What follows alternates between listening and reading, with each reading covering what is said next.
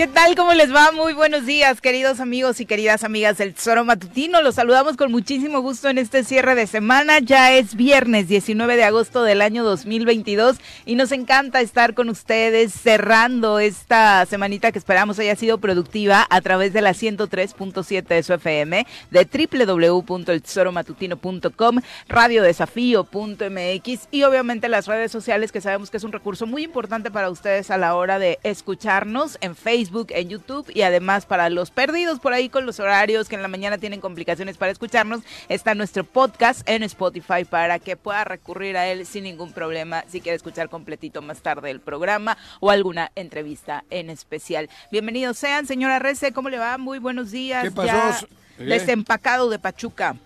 ¿Cómo? Que recién desempacado ah, de Pachuca. Sí. No, ayer en la, tarde noche sí, llegamos de Pachuca. Todo bien. Gracias. Viernes, ¿no? Pero te van muriendo de frío con quien entre Huitzilac, Pachuca. Joder. No veo por qué en esta cabina sufras a 24 grados. No, ayer sí también hacía frío. El sábado, digo, antier en la Al noche. día del partido, ¿no? El día del partido entre el América y Pachuca sí hacía frío en el, en el estadio. Ese, en ese Tengo estadio. La garganta un poquito. Es en el único en el que he tomado café en mi vida. O sea, siempre estoy acompañada de una chela en el estadio y ese día... Café. Café, ¿no? De verdad, es el único. Esa brisita que corre. Sí, sí, ya te, sé que te penetra, te viola. No, a mí nada más me molestó. A mí me, a mí me dejó. cosas, a ti no sé. Patidifuso. Mi querido Pepe, ¿cómo te va? Muy buenos días. Buenos días, Viri. Buenos días al auditorio, Juanjo. Buenos días. ¿Qué onda, Pepe? sí, coincido contigo, ¿eh? Yo también fui a Pachuca y me tomé dos cafés. Sí, ¿Sí? no, sí, no, pero no, con piquete, cabrón. No, ¿cuál piquete? ¿No? No, no, no. No, sin nada, pero sí, Joder, sí, sí. No se te antoja la cerveza. No, no, no, además, no, no. Además fui en no. otra época del año, no fui en verano, entonces. No, este, no, no, no, no se antoja la cerveza, sí, no. este, Hace, luego hace frío. Hace un viento. el Supongo viento que no les va corre. tan bien, ¿no? Te Que son los corta, estadios en los que menos bien les va con la venta de Con la venta de cervezas en esos horarios, ¿no? Ajá, en la, en Bueno, aunque los, noche. aunque los Fíjate ahora que dices, creo- a las nueve. Creo que no vi a nadie tomando cerveza. Pues mira, yo creo que No sí sé que si la venden, sí. Sí, la venden. Sí, sí, sí, venden, claro, sí sí la venden, venden. por supuesto. Bueno, bueno. Pero sí, a las 9 de la noche un partido de fútbol ahí. Y luego regresamos bien vacunados también, eso fue lo peor. ¿Cómo te Con vacunaron? el Zacatepec, con el Ah, equipo, al equipo, al equipo, al equipo. No, no. Hostia. No, bueno, No, es no, que no, qué bueno que Con los café tuzos y vacunado. Qué bueno que los tuzos Cabrón. ascendieron, porque históricamente cuando estábamos los dos en primera, Ah, en no, aquella primera división A, las estadísticas de cañeros contra tuzos eran muy, muy tristes, sí. la verdad. Eh, sí, Pues nos con iba, ellos se nos perdió iba la última mal, ¿no? Bueno, de ascenso. Sí, ¿no? sí, sí. Cuando había de primera A. Primera A, sí. Exacto, fue la Cuando primera subían y bajaban Exacto, los tuzos. El Pachuca hizo eso tres o cuatro veces. Ujú. Subía y y bajaba, bajaba, sí. subía y bajaba. Pero se consolidaron ya con Jesús Y creo que económicamente les ayudaba esa subida y bajada lugar de Es un grupo poderoso y económico. Estuve con su hermano, Con el hermano ¿De Jesús. Jesús? el que es el presidente ahora del Pachuca. Ah, Ya no es Jesús. Ok. Eduardo, creo que se llama. Pues delegó muchos negocios en sus hijos y en, Sí, En el hermano, el hermano, el Tiene- presidente tiene- del Pachuca es su hermano, no es Jesús. Tiene equipo en Costa Rica, ¿no? También. Y Sí, ahora ya en España. Y en Córdoba, Ajá. Córdoba, talleres, bueno, con Fasi, ¿no? con Con Fasi. Fasi. con Talleres. Fasi, talleres. Los talleres de mi querido Lungo. Sí, Sí. se ha Eh, expandido cañón. Mucho, mucho le han invertido. Y, ¿Y le con equipos no necesariamente grandes. Bueno, por Sí. supuesto. tienen un negocio redondo. Así es. La escuela, la, La universidad, el, El Salón pero de eso la es Fama. no, el sal- todo, todo lo han hecho con mucha inteligencia. Y le han ayudado a Pachuca a desarrollarse. O sea, que Me gustó crezca, Pachuca ayer, que ¿eh? crezca Pachuca, sí. O sea, he visto unas zonas nuevas. Es que te vas de acá a donde vayas. No, y Se dices, ve una transformación, ¿no? Porque Pachuca no es necesariamente una ciudad que se destaque por su belleza. No, no. Tiene, por supuesto, historia, pero la verdad es que en cuanto a atractivo, no piensas en Pachuca para ir a turistear, ¿no? era la minería, pero sí, sí piensas en Pachuca. Pero estando en este Pachuca tienes, tiene, oh, Opciones. tiene- nada que ver, ¿eh? No, Mm. Digo, perdón, igual dicen otros, "Ve, ve, vuélvete a Pachuca. no, no, no, está el museo, No, está, está- estamos cosas padres. Y la feria que hacen allá también la hacen de muy buen nivel. Todo. Cuando hacen la feria, sí. Pues me parece que en lugar de enojarse debería ser una aceptación de que está deteriorada nuestra ciudad, de que muchas autoridades Morelos? no lo han hecho bien, de que el estado de Morelos no ha crecido bueno, en estos eh, años del sexenio de Cuauhtémoc Blanco, ¿qué les contamos, no? Absolutamente nada. Cada, cada que escuchas una entrevista, porque obviamente con otros medios de comunicación sí platican, ayer me tocaba escuchar algunas entrevistas de eh, encargados de, de- o representantes del gabinete de Cuauhtémoc Blanco. hostia. No hay, no hay entrevista en la Eh. que no presuman cosas que hace mil años estaban acá. Empezó a oler bonito la cabina. Joder. Y no fue por nosotros. Y no es por el perfume de Ale. A eso Es iba. por lo que trajo Ale. Exacto. Hoy tocó postre. Juanjo va a conocer las eh, cualidades culinarias y de repostera de nuestra colaboradora de Sí, hoy. se infló, ¿eh? Está bien de tamaño, ¿eh? Una mujer llena de conocimiento, exdiputada, comunicóloga, fiel creyente de la transformación y morena de corazón, sin dejar atrás los deliciosos postres que hace. Ya está con nosotros, Alejandra Flores. ¿Cómo te va? Muy buenos días. Hola, ¿qué tal? Buenos días. Llegué después de que hablaron de fútbol porque no sé de fútbol. Sí, sale y ni me interesa. ¿Quieres Me que declaro entremos en ignorante materia? en el tema. Me declaro ignorante en el tema. No, Ay, no, no, primero, no, son bien. panquecitos de queso y naranja. Queso y naranja. Hoy Ay, le hice. Se ven Este- increíbles, ¿eh? Ya no me dio tiempo de hacer el de manzana. Para pero la te lo próxima, debo, para te la lo debo. próxima. Vas no a mal acostumbrar a Juanji No, y no, no, déjame no. te digo que es encajosito, entonces...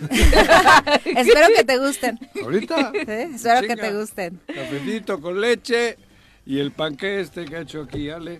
El ¿Quieres chef Juanji que Un en- saludo a todo el auditorio. Gracias, Pepe. Gracias, Viri. Estoy- Gracias, Juanjo. Hola, Ale. Entremos en materia. Vuelvo al tema. Ayer me llama, llego de Pachuca y me llama un amigo mío muy querido, amigo de corazón, el ferretero. El ferretero. José Manuel. José Manuel. Mm, Eran como las nueve de la noche. Me dice, yo ya estaba en mi sarcófago mm. en Tres Marías y me llama y me dice, oye, Juanjo, cabrón, puta madre. Así, ¿no? Habla también un No, poquito. oye, no, no, no. Sí. Tengo un... ¿Me puedes ayudar? ¿Qué pasó, cabrón? Acaban de robarnos la camioneta. Ellos tienen ferreterías en Toluca y, Y en Cuernavaca, Jutepec. en Jutepec, perdón. Y cuando el, tra- el trayecto que hacen es con productos de ellos de una a la otra por Sempuala. Eran las nueve de la noche y me dice, oye, ¿me puedes ayudar? ¿Qué hago? Otra vez en el tramo de Zempoala. Me dice, acaban de robarnos la camioneta. Bueno, parece que han robado la camioneta y me ac- nos acaba de hablar el chofer que está todo madreado cerca de los columpios. Puta, pues cerca de los Cerca. columpios me queda cerca. Y ahí voy, y efectivamente, amarrado. No es, no es historia es De ficción. de- mía, ¿eh? La estoy contando yo porque yo la viví. Y amarrado, madreado, porque y él, bueno, me, ya le- que había intentado huir en el En cerca, ese tramo, sí, sí, sí. de- de- pero no en Sempoala, ya más en Más acá, Huitzilac. sí. En un suru blanco, unos cabrones armados y tal, la camioneta, y encima le pusieron una chinga porque él intentó huir, lo agarran, lo, lo madrean, lo amarran, y ahí en la, en la zona esa de... O sea, es un desastre. Qué terror. Y creo que ayer fueron tres. Sí, eso, ayer Y van a por las camionetas. Porque los talamontes luego las utilizan. Y les tocó la suerte de que llevaba material Y encima esta llevaba material de ferretería. Creo que fueron tres ayer. Y nadie hace nada. En ¡Guarneros! misma- En esa misma zona. ¡Guarneros! ¿Me estás oyendo? No creo que te esté escuchando porque no he sabido de él esta semana. Alex Pisa, pásale la grabación esta. Guarneros, por favor, haz algo, joder. De verdad. Ayuda.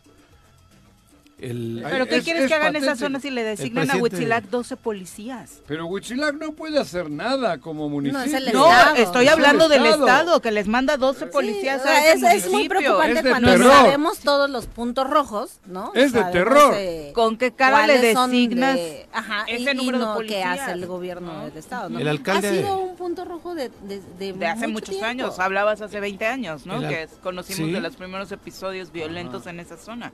el alcalde hace mes y medio decía que había disminuido la violencia en No. Huitzilac un 70%. Completamente increíble. No. Es querer no sí. reconocer una situación complicada en el municipio. Y en esta semana dijo que a Huitzilac solamente se le ha hecho una mala fama, que en No. Huitzilac está tranquilo. Me parece que también el alcalde, si no reconoce que tiene una problemática ahí, Pero- ¿cómo pide ayuda o cómo exige ayuda a ese municipio? Y no es que queremos hablar mal de, de Huitzilac No. ni No, del claro Estado, sino simplemente es reconocer situaciones complicadas que están ocurriendo de este hecho tan cercano, ¿no? Pero que si se saben da. que es en el trayecto Ahí es. de... Saben hasta en qué esquina, Juanji. Sí. Y saben quiénes son. O Creo sea, que hay un tanque de agua nuevo por ahí, una madre. Ahí. Pero ya no sé qué decirle. Joder, Guarneros, de verdad. Escucha, presta atención. Salva a Huichilac. Salva la entrada a Morelos, cabrón. Y- Es que es, es tiro. Ayer creo que fueron tres camionetas. El en otro esa día- misma zona.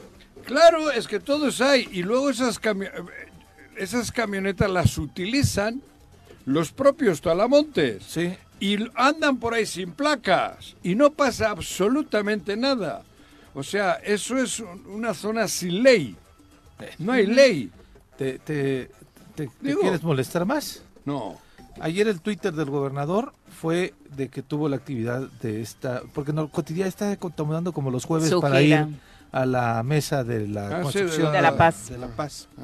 Y son dos tweets. Dice en la sesión de hoy, hablando del día de ayer, de la mesa de la coordinación estatal para la construcción de la paz, nos enfocamos en la erradicación de la violencia de género, el uso de la pulsera inteligente con botón de pánico de personas que cuentan con una medida de protección emitida por la Fiscalía General del Estado Sí. pero el, el que te va a causar. Además, elementos de la Sedena, Guardia Nacional y la Comisión Estatal de Seguridad Pública de Morelos continúan brindando especial atención a la zona boscosa de Huitzilac Mentira. para inhibir el delito y salvaguardar a Mentira. habitantes y visitantes. Mentira. Este es el tuit del gobernador el día de ayer. Mentira, señor gobernador. Y lo repito Yo le estoy narrando lo que ocurrió ayer. Mentira. Imagínate. Y se lo digo con mayúsculas. Mentira.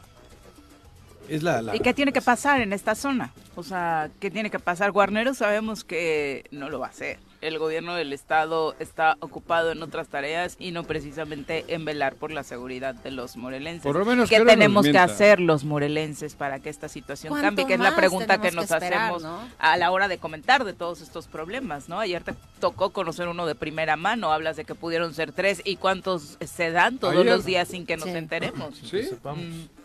Por eso que no mientan. Si, está bien que pongan los dispositivos, que los pongan de ¿Pero verdad. cuáles son? ¿Los has visto? Yo Sí. Joder, Tú yo ayer vi a uno Él vi a- recurrentemente vi a un trabajador, vi a un trabajador golpeado. cagado de miedo, en pánico, golpeado y eso eh, hecho mierda. Ya es un riesgo de vida cruzar por esta zona Es para una cualquiera. aventura. Pero no son, o sea, es que tampoco es, sa- eh, ¿cómo se dice? Satanizar la zona, porque la zona es maravillosa. Sí, claro. Hay que satanizar la inoperancia del gobierno, porque eso no estaría ocurriendo Si el atención gobierno, el gobierno estaría haciendo lo que le corresponde. Es mentira lo que dijo. Si ahora el gobierno tendría un dispositivo como debe de ser día y noche, si realmente se buscase a los que saben que son los culpables, porque lo saben, si hubiese un operativo que la gente buena, que es la mayoría de Huichilac, viese que se está atacando Que los el, el mal, el virus, seguramente eso en, en- en un mes cambia, porque no, no necesitas mucho tiempo. No, hay que estar ahí presente. en la- en Si la- tienes la uña jodida, vas al. ¿Cómo se llama? Podólogo. Y si confiara en las autoridades, la Bueno. ciudadanía se atrevería a denunciar, no llegaría al hartazgo y después tomar Claro. en mano propia la justicia porque han estado, son una comunidad que eso, no, no satanizamos porque sabemos, y ellos lo saben, que han estado abandonados durante muchos años, particularmente en materia de seguridad. Sí, lo peor es, es que dices, o sea, te habla una persona que te conoce y sabe que pues, sabes por dónde moverte, o sea, Ajá. porque los ciudadanos no saben qué hacer. O sea, no saben a quién acudir porque ya lo dices tú, por miedo, no sé si voy a la fiscalía, no sé si a quién le llamo, quién me ayuda. No hay absolutamente nada de auxilio en este estado. O sea, que, que digas, me siento, pues ahorita llamo a la policía y Pues no. eso es Ah, cierto después porque hasta miedo te el da, ¿no? muchacho con el responsable legal de la empresa, el que tenían que ir a, A denunciar. denunciar. Ayer no podía ir, estaba Sí, en una claro. situación En shock. en shock. O sea, y- y hoy irán a hacer la denuncia. Pero ¿para qué haces la denuncia? Si nunca aparece el producto. roban máquinas de, de construcción, roban camiones, roban, roban todo y todo se lo llevan para allá. Robaron dos camiones de basura. basura, y todos se van para allá. Para allá arriba, exactamente. todos se van para allá. Entonces, Porque a uno, Aquí le- al segundo camión de basura les pasó lo mismo a los tres trabajadores. Sí. Los Claro, maniataron, sí. los golpearon. Y es en esa zona, ¿eh? En la zona de allá todo arriba. va para allá, te estoy diciendo. Pero no, pero el problema es, y muchos de los lugares me dicen, Juanjo, pero que, si hablan de ese tema, nos están perjudicando. La gente va a dejar, está, cada vez viene menos gente a comer, a disfrutar de esa maravilla. Es un círculo pero vicioso. primero habrá que intentar salvar, Que las autoridades se Que pongan las las autoridades pilas se que pongan las pilas. Sí, pero también que están, ah, como decíamos nuevamente, que están haciendo también los ciudadanos, lo- los que viven de, de ese cagados. comercio. O Ah, sea, ¿qué hacen? pues ¿no? también están ¿Qué preocupados. denuncia, qué, qué estrategia están haciendo? Porque si, si vemos que realmente la autoridad no funciona, yo creo que también eh, la unidad entre los ciudadanos, yo creo que puede ser una, una salida, tristemente, Pero ya es ¿qué tarde. estamos haciendo? ya es tarde. Y es necesario que Ya entre es la autoridad tarde, con mayor fuerza porque- y energía. Han venido de fuera, hay gente de fuera. Que Sí, es- sí, como han, vi- han sabido Que no es- pasa nada. Que no pasa nada, se han instalado hay gente de fuera Como caldo y han cultivo. creado un ambiente de miedo. Hay un A la propia de miedo- población. A la propia población. Sí, la, sí, pro- sí. la propia población está secuestrada. ¿Y quién tiene que liberar a la población? ¿Quién tiene que liberar a, a- a. Huitzilac, al aquí no hay corredor nadie. Chichinauchi? ¿Quién tiene el mando coordinado? Tiene el mando, cabrón. ¿Y por qué no lo hacen? No sé, es que no, no llego a entender. ¿Alguien me puede explicar por qué del 2000 a hoy no se ha arreglado Sempuala? ¿Alguien? Que me diga por, ¿Por qué, qué no? les ha valido? ¿Qué- O no les ha No, valido y están coludidos. O sea, porque No solo hay sé. de dos. Eso, ¿no? Solo hay de dos. Sí, esa es la lectura que se Y le de puede ahí dar. se vuelve contaminando más y más y más. Y hoy Sí. está contaminadísimo, cabrón. Y que no me diga el señor gobernador Ayer en el Que tuit sí lo está dice. haciendo su chamba. que está que es mentira, gobernador. Por lo menos no abras la boca. Porque el que Ya no si te, exhibas más. Claro, cabrón. Ponlos a trabajar. Y eso, que la población vea esos operativos Es que- de los que, que habla. Si alguien los ha cuartel. visto, que nos avise. Que abren, que han hecho un cuartel militar allá en no sé dónde. Que van a abrir uno de la Guardia Nacional. Que no pasa nada. Bueno, en Fierro Sí. del Toro había uno de la, com- de la policía estatal. ¿eh? En Fierro del Toro había uno que inauguró Graco. No sé qué ha pasado con ese No cuartel. tengo si ni idea. funciona, si no pero- funciona. pero ¿qué, qué va a funcionar? Tú, Pepe, también que es no. que me pones de malas, Bueno, cabrón. pues es que yo quisiera ¿Cómo que saber. no sabes que no ¿Tú funciona? estás cerrado? Joder, Qué no terrible. sé, güey. Qué terrible. Pero todos los días ocurren cosas. Todos los días, en todos lados. Yo creo que ese es Bueno, un foco rojo, pero es, en todos lados bueno, que está sucediendo, ¿no? Sí, claro. que es, Lo que te tocó tocó ayer. vivirlo. Sí, así es. Llegué aquí y me dijiste, ¿ya descansaste? ¿Qué voy a descansar? No, pues sí, ya- ya vi que no. Tuvimos esa aventura ayer. Sí. Sí, y yo creo que eh, sí dejar en claro, yo creo que todos los radioescuchas de este programa, eh, creo que también tienen muy claro, aquí no se trata de estar en contra de absolutamente nadie, simplemente eh, somos de aquí, digo, yo creo que Juanjo ya se siente más de aquí que muchos otros, eh, Ajá. somos de aquí, aquí vivimos todos los días y padecemos todo lo que está sucediendo y simplemente eh, tenemos la oportunidad de estar frente a un micrófono y alzar la voz y decir lo que realmente está pasando. De, de hacer un, un, oigan, aquí estamos y está pasando esto. O sea, es un llamado de auxilio también, ¿no? Nosotros como ciudadanos. Y muchas veces, en, en lugar de eso, lo toman, eh, ah, ok, me estás criticando, estás en contra mía. No, peor. Y, lo, ve- y lo vivimos, y yo Peor, lo vivo, y creo que todos Otra los que vez luego aquí, ¿no? sacan a ese energúmeno que tienen en comunicación social, que es un ener- energúmeno. Y al Y revés, empiezan a atacar. empiezan Sí. a atacar Así es. diario, diario. Es increíble. Y eso El creo que energúmeno lo, lo ese tiene que que, saber también la gente. ¿no? O sea, de que cada que nosotros venimos y, y no no venimos a hablar mal de nadie, sino venimos a, a realmente alzar la Hablar voz. de lo que sucede Eh, todos los días. Todos los días es eh, salir de aquí y es encontrarte con ataques y ataques y ataques de, de, de En lugar de hacer su falsas, trabajo. ¿no? Sí, Así ve- es. pero ve, ves esas zonas, ves es la parte de allá en donde están deteniendo vehículos, le roban a la gente o incluso se llevan de aquí de Cuernavaca gente para allá, les roban allá, les quitan el vehículo. Lo que está pasando con el tema de Talamontes en, en Huichilac que es terrible y es de todos los días.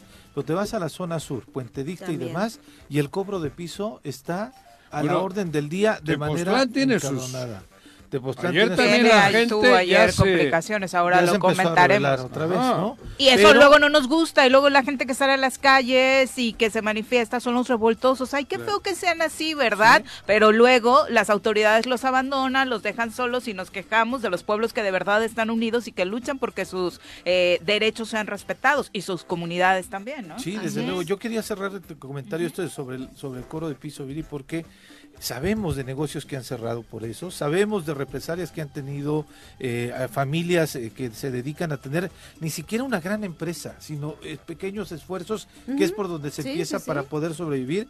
Y el secretario de gobierno sale una semana y media diciendo que el cobro de piso en Morelos son solamente pequeños casos aislados. No, O sea, no, es no, verdaderamente digo, yo, yo cuando comencé a venir aquí eh, hacía un comentario de, de pláticas que se dan entre los comerciantes en la zona sur, eh, en el municipio de Mazatepec, ¿no? Eh, lo, lo platicaban unos amigos de que ya es a ti cuánto te piden, no pues tanto, ah pues mira te cobran más barato que a mí, o sea ya lo ven como una renta, ya ya lo no- lo están normalizando tristemente, ya cuando vienen ya más amenazas más fuertes y es cuando tienen que bajar las cortinas, pero ya lo ven, ya se ha convertido en algo Cotidiano. Y con total descaro. Se habla de que al Que sector que turístico aislado, en estas híjole. vacaciones, además del pago que se está haciendo a través de la extorsión o del cobro de piso cotidianamente, les cobraron un bono vacacional. Porque sé que te va mejor en esta temporada, entonces hay un extra Sí, y, este y verano. que ¿no? esa- y que salgan esas publicaciones son una so- son ofensa.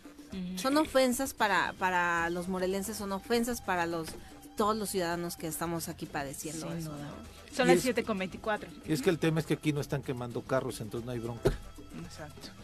Ojalá no llegamos a No, ojalá y no, claro. Claro que se va a llegar, Ojalá y no. pero Ojalá y si no. tú en un canasto tienes 40 manzanas y se pudre, ves que se pudre una, ¿qué tienes que hacer? Sacarla inmediatamente. Si la dejas, ¿qué pasa? Se pudre otra. Y luego, ¿qué? Si no la sacas, Ya se- en cadena. eso ocurre en Huichilac, eso ocurre en Morelos. Y en Palacio ¿Ah, de? Gobierno. Y en Ay, Pala- hay bueno, muchas manzanas que ya se pudrieron desde Ah, hace ay, rato, ay, no hay- ¿no? ay, nunca ha habido manzanas. Sí, yo No, creo que sí, Juan. ¿Qué va a haber manzanas ahí en el Cuando Palacio? llegó ese muchacho no estaba tan así. ¿Quién es? ah, no, eso, con ellos digo. Joder. En fin. La avaricia, el egoísmo. 7 con 24, vamos a pausa, regresamos con más. Gracias por continuar con nosotros. Desesperado está el señor Arrece por probar el postre que Claro, aquí me- Ya es está una- regañando esto es otra producción. tortura. Huélelo. Joder, Sí, ya ahí. lloviendo, cabrón. No, no lo vayas a manosear, ¿eh, Juan no, José? no, no, no. o sea, no, no, no, no le metas mano que no sabemos si te la lavaste. Me la Te está preparando producción tu café porque luego haces berrinche que pan sin café Joder, pero, y cabrón. demás. Entonces, Está más lento que exacto. Cuauhtémoc Blanco, aquí la productora, cabrón. No, Joder. eso es un insulto, respétala. No, no, tampoco no, no. Hablando- la hablando de food. Cuau, ¿no? Porque ella puede decir también, no, No, pues si no, ya no. le llevé el café. Te está no es poniendo, cierto. mira, la verdad es que te está poniendo pretextos tipo Cuau de no hay recursos, no había Claro, agua, no no, me alcanza Ah, con esta poca claro. agua que te di el Hay que, garrafón. hay que ¿no? hablar con la, quien hace el presupuesto. ¿Quieres en la de la llave? Ni en la llave creo que hay agua. Dale de la llave, dale de Oye, lavabo. hablando, ¿Eh? hablando de food, empieza mañana el torneo de tercera división para nosotros, para Joder. Tigres de Yautepec, y por eso es importante invitar a la gente que vaya a apoyar a nuestros Tigres. Mañana empieza el torneo para nosotros a las 6 de la tarde en el CDI de Yautepec.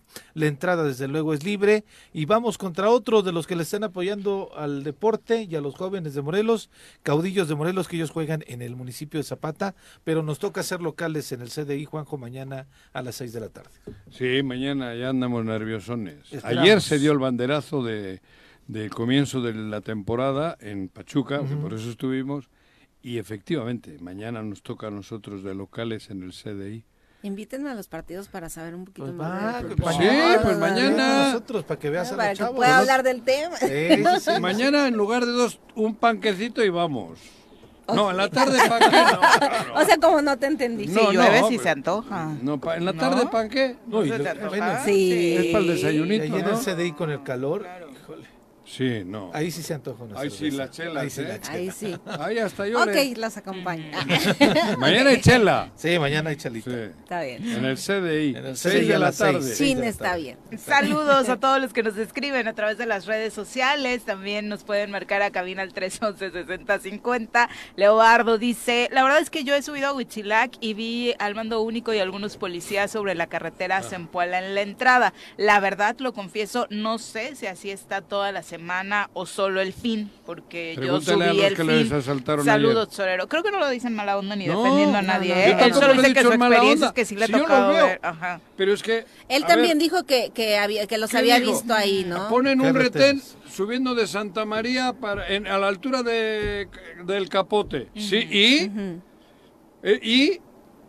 ¿Qué, ¿Qué ocurre con eso? Joder, ¿y? ¿De qué te sirve poner un retén? Claro. Solo. ¿De qué te sirve solo un retén o dos?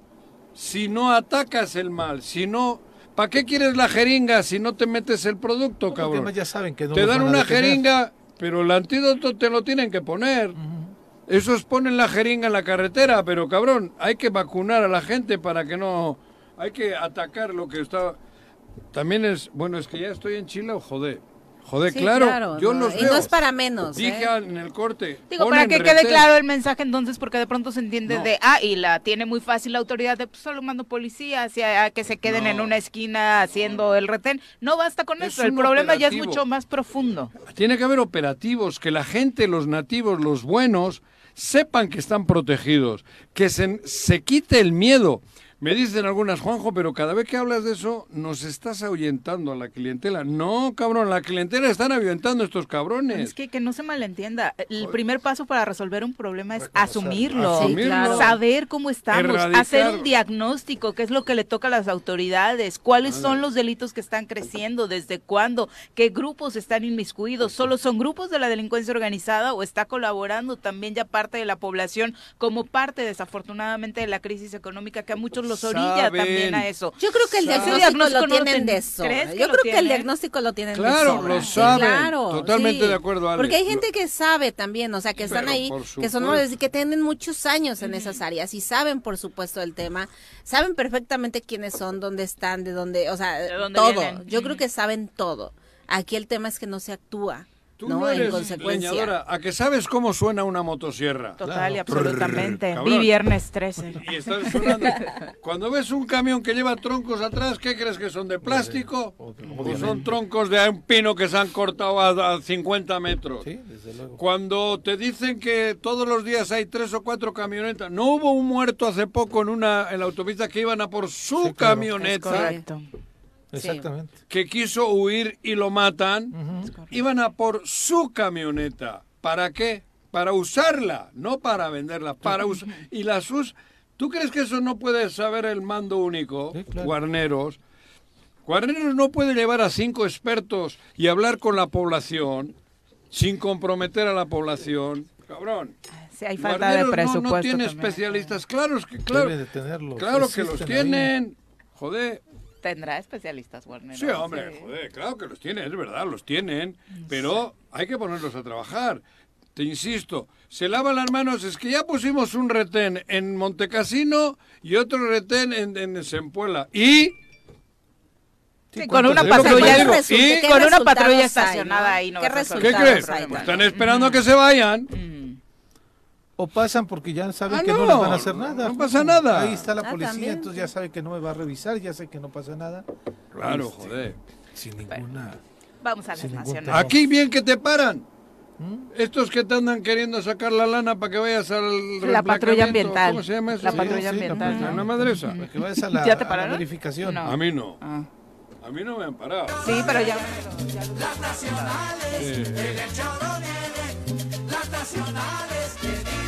reforma, crónica el milenio, que dice el excelsior, jornada universal. ¿Qué pasa por aquí? Juanjo. ¿Qué pasa por allá? ¿Qué pasa por aquí? Juanjo. ¿Qué pasa por allá? Si hasta los hechos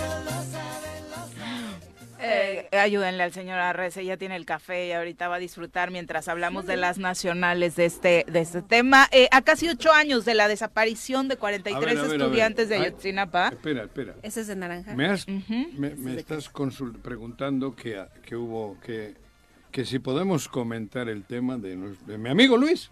Claro que lo podemos comentar. Luis, el amigo del Sindicato Libertad. Creo que lo, lo- yo estaba en Pachuca cuando lo detuvieron en un, en, en un Ayer por operativo. la tarde. Policías de paisano. Creo que estaba en un Walmart o por ahí en Zapata. Lo detienen y hay un cateo y esas cosas. Fueron a por ellos, a por él y a por su colaborador. Y lo, lo- lo tienen detenido. Yo no sé más. Creo que parece que trae- traían un, un arma. un- un arma, el, el- el- el que colabora con él, y supongo que es sin permiso. Y por eso la puesta a Por disposición. eso la ha puesto a disposición, pero ¿por qué no lo vamos a comentar? Y en el comunicado de la CES dice que traía una, lar- una manta señalando a un funcionario de Temisco. Yo no sé, a la semana, en la misma semana hubo No sé. una manifestación de este sindicato en Zapata, En Zacatepec. el mismo día, En Zacatepec, donde pusieron mantas señalando a funcionarios que estaban Que están- extorsionando Ajá. a gremiados de su este Sí. pero hay algunos que dijeron que ya es narcomanta en, No, la- en el comunicado de la Comisión Estatal de Y- Seguridad no dice que sea una Y narcomanta luego, y luego in- involucran ya, porque él se presentó a las elecciones de De Morena, Morena. y ganó. ¿sí? Y ya empiezan el, el Alex Pisa y compañía al mierdar. Bueno, ya, ya, lo, as- ya lo asumen como parte de un grupo criminal. Sí, joder, ¿no? por Desde eso, no, pero, y a sí. todos Pero nosotros, Sí, ¿por sí. qué? cabrón. Porque traía un arma. Entonces, eh, eh, eh, dice No, pero políticamente, dice- o Ah, sea, bueno, esa no, parte que dice po- Juanjo que empiezan a- Políticamente, a- porque en el, supongo yo que eh, su voto contaba, ¿no? Cuenta. Igual Ulises, y todavía contará. cuenta, ¿no? To- Sí, cuenta. claro. Yo supongo que va a salir en libertad, supongo. Y el voto cuenta. Entonces estos como están desesperados, el Ulises creo que, es- que, habló, que habló con él incluso políticamente. Ah, para como ha hablado con votara- otros consejeros nuevos, ¿no? Que no tenían como una definición muy clara de Efectivamente. grupo para para- invitarlo a su grupo Ajá. político. Entonces todo esto es un merequetengue. Que Lo mismo- ¿Más político? O sea, pero claro que es político, porque en el fondo están tan desesperados por guardar el poder que tienen que recurren a cualquier cosa. Y el comunicado dice un arma, escuadra. Y de pronto salió la versión que traía armas de alto Sí, poder. por eso. un arma no. escuadra, ni siquiera dicen de uso No, no, yo del ejército. eh, cuando llegué de Pachuca estuve, hablé con su hermano y con los conocidos y efectivamente es un arma que tenía y, y creo que por tontos, ¿no? El- el- si sí, no la escolta sin el permiso. sin el permiso pues es una tarugada. ¿no? Claro, desde luego. ¿no? Hasta donde yo sé. Pero no había más. Digo, por lo que me cuentan, porque yo sí me preocupé, porque yo no niego mi relación con nadie. Y bien, porque el propio comunicado de la comisión no dice más. De No, ellos no, mismos, no he ¿no? leído. No dice más, dice un arma. Alguien dijo ya armas. Y después una lona que tenía un mensaje en contra de un funcionario. De una Tuvieron una manifestación. manifestación, cerraron Sí, pusieron. Zacatepec porque le tenían retenido un vehículo desde hace más de un mes, en donde incluso ya habían depositado a una cuenta de un funcionario para que lo- no, no- no se lo llevaran. ¿Este de qué es? ¿Qué ¿De naranja? De naranja. Delicioso. Joder. ¿Te encantó? Pero bueno, son las 7 con 41. En lo que disfruta el señor Arreci, si le parece, Sí, vamos a una pausa y regresamos con. Abrazo a todos los que están sintonizándonos. Scarlett Terón, Patricia Delgado, el profe Richard Posas, que nos manda muchos saludos. eh, también Juan López dice: Fuera las pirañas, Argüelles, Hugo Eric, Sanz ya cayeron y faltan. Eh, Mar- Fíjate. que- no, Argüelles anda por acá. Sí. Sí, pero anda sin Pero bueno, público. perdió. Pero ahí yo Perdió, creo que era. de la derrota en la Es que las pirañas. Ahí yo les etiqueté mal. Esos eran tiburones. No, no, no, no. Eran tiburones. Las, pirañas siguen ahí. Ya se quedaron con las pirañas, Sí, Juanjo, ya. sí. Son las pirañas. Son las pirañas. Pero si eran pirañas, cambien. que ahora No, ya te caigan bien y No, te den, ternu- revés, te den ternurita y demás. No, Mm, ¿cómo que me caen bien? ¿Quién? Por supuesto que son. Pero yo decía más depredadora. Ah. ¿Estos que mencionas? Tiburones, dije. tiburones. Ok. Los tiburones son más Dije grandes. que eran, ellos eran Ah, creí que te tiburones. referías a estos que mencionaba. No, Juan, a tiburones hablo de, bueno, De eso, los que quedan aquí. de los que quedan. Barreno está en la línea telefónica, él es director de la Universidad de Yautepec y te saludamos con muchísimo gusto. Muy buenos días, Eufemio. Muy buen día a todos sus radioescuchas y en particular a todos los que están en la cabina, a ti, a Juanjo, a la exdiputada, al compañero Pepe. Muy buen día y muchas gracias por esta entrevista. Al Díganme contrario, les puedo ayudar. Pues en mucho, por supuesto. En primer lugar, la felicitación. Es una, gran noticia no solo para Morelos, sino para el país. La apertura de una universidad son los espacios de los que deberíamos estar hablando constantemente. Eh, la educación, sin duda, aunque no en su totalidad debe cargar con el 100% de la responsabilidad de la recuperación del país, por supuesto que es una ventana que llena eh, de luz el futuro de los jóvenes. Cuéntanos exactamente qué significa para Morelos la Universidad de Yautepec y cómo va a operar. Bueno, como siempre se ha comentado, que la mejor inversión es la educación y sobre todo quitar a los jóvenes de que puedan tomar un, un mal camino si no les das una oferta educativa. y en particular para la Escuela de Estudios Superiores de Yautepec. Su ubicación le permite, si nos damos cuenta dentro de, de todo lo que es el Estado, la ubicación que tiene el municipio de Yautepec es muy importante. Casi se encuentra al centro del Estado con prácticamente se conecta con todo, lo cual le permite que varios estudiantes, no tan solo de Yautepec, sino de la misma región de Cuautla de Yautepec, de Tlatilzapán, de Tlaquiltenango, de lo que es Totolapan, Tlayacapan, este, el mismo Tepoztlán, tengan una opción educativa alterna a la que se encuentra en la región. Esa es la importancia de haber creado una escuela de estudios superiores dependiente de la universidad, el cual le permite a los jóvenes tener esa alternativa educativa. Sin duda, cuéntanos eh, ¿qué, qué tipo de carreras, de oferta educativa tiene la Universidad de Yautepec para quienes nos están escuchando. Por el momento, nosotros estamos ofertando tres programas educativos, lo que es la licenciatura en administración, que ahorita ese programa está por terminar, están las últimas tres generaciones, la licenciatura en Derecho y la licenciatura en Psicología. Nosotros, digo, apenas muchos se están dando cuenta que, que estamos ahí, pero desde el 23 de agosto del 2016, Ujú. por una invitación del que en ese entonces era el presidente municipal, Agustín Alonso Gutiérrez, en el cual nos compartió la idea de querer poner una institución educativa Ujú. de nivel universidad, se inició el proyecto. De ahí él nos consiguió que nos dieran alojamiento en lo que es la preparatoria Alberta Rojas Andrade, Ujú. mejor conocida en la región como la prepa ARA, la preparatoria ARA. Ahí estuvimos dos años, este, crecimos mucho en matrícula, este, y de ahí ya no teníamos el suficiente espacio, buscamos otro espacio educativo que fue el CETIS 99 que nos dio alojamiento, en lo que la administración de Agustín Alonso Gutiérrez terminaba lo que es parte del ca- claustro, y hoy, bueno, ahorita un año, prácticamente a un año que don Agustín Alonso Mendoza, que él fue, y debo recalcar que él fue el, el visionario y el principal promotor. El autor intelectual. Sí, en, en particular porque él fue el primero que compró el terreno ahí con la visión de crear una universidad.